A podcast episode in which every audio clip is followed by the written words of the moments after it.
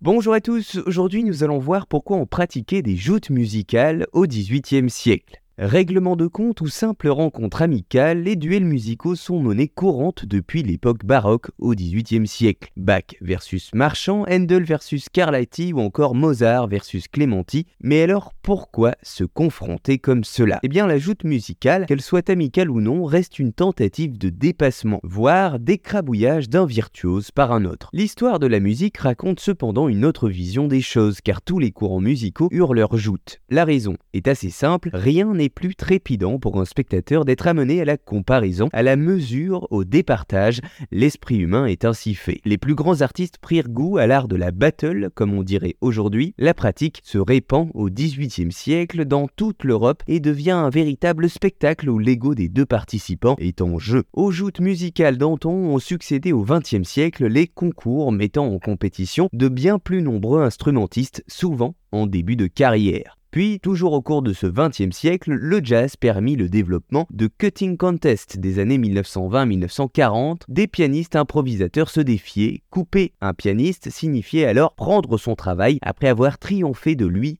techniquement. Et depuis la fin du siècle dernier, le hip-hop est l'art de la confrontation par excellence. C'est un peu la réincarnation de ces joutes musicales du XVIIIe siècle. Au-delà des textes, son essence se trouve dans l'improvisation, appelée cette fois-ci freestyle, qui relève la pureté et l'authenticité de son interprète. Vous vous en doutez maintenant, la joute musicale était une pratique assez commune au XVIIIe siècle, que ce soit pour deux musiciens qui se connaissaient pour se confronter amicalement, ou bien dans un registre un peu plus sérieux entre deux rivaux qui souhaitaient montrer leur supériorité sur leur adversaire respectif. Dans les deux cas, celui qui arrivait à sortir grand vainqueur de la confrontation était celui qui était le plus à l'aise techniquement et qui arrivait à faire le spectacle. Voilà, vous savez maintenant pourquoi on pratiquait des joutes musicales au XVIIIe siècle.